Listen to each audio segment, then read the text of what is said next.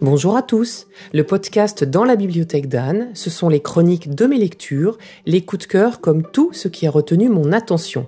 Vous pouvez également me retrouver sur www.danslabibliothèquedanne.com. Bonne écoute.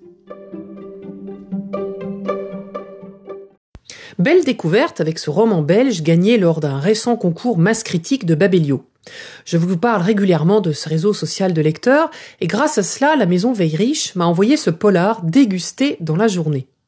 Après un début mitigé sur quelques pages par l'impression de lire un guide touristique un peu trop détaillé sur la Belgique, l'auteur et sa lectrice ont pris leur place pour un bon moment passé ensemble. L'histoire.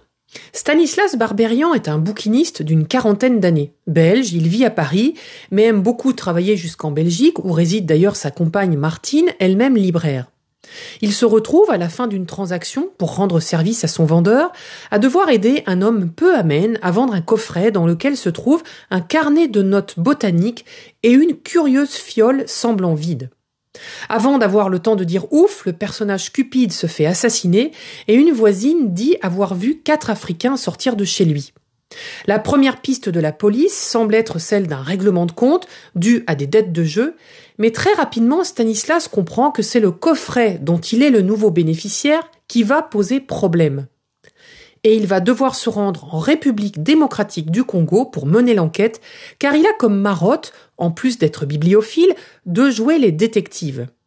Il faut rappeler que c'est quand même à lui qu'on a confié ce coffret, il veut comprendre de quoi il s'agit, car peu de gens semblent s'y intéresser. Mais peu de gens, ce n'est pas non plus personne, sinon il n'y aurait pas déjà un premier cadavre.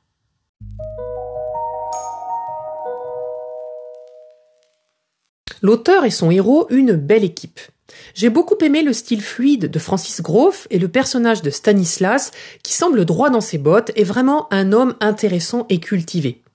J'ai apprécié qu'on me parle de l'Afrique, de la RDC, que je ne connais pas du tout, et de toute cette ancienne histoire entre la Belgique et le Congo.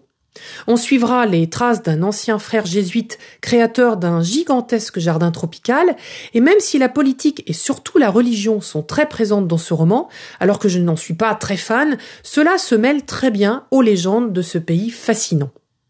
J'ai vraiment eu l'impression de voyager à Kinshasa, entre chaleur, bruit permanent, embouteillage inextricable, vue magnifique sur le fleuve Congo, nature impressionnante, patrimoine culturel varié, histoire contrastée, religion multiple, le vrai dépaysement.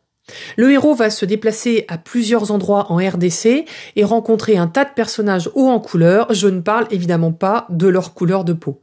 La fin est peut-être un peu rapide, mais originale, et j'aurais plaisir à retrouver Stanislas dans une autre enquête, puisque celle-ci n'était ni la première, ni, j'en suis sûr, la dernière. Je vous souhaite une belle journée et je vous dis à bientôt pour un prochain épisode.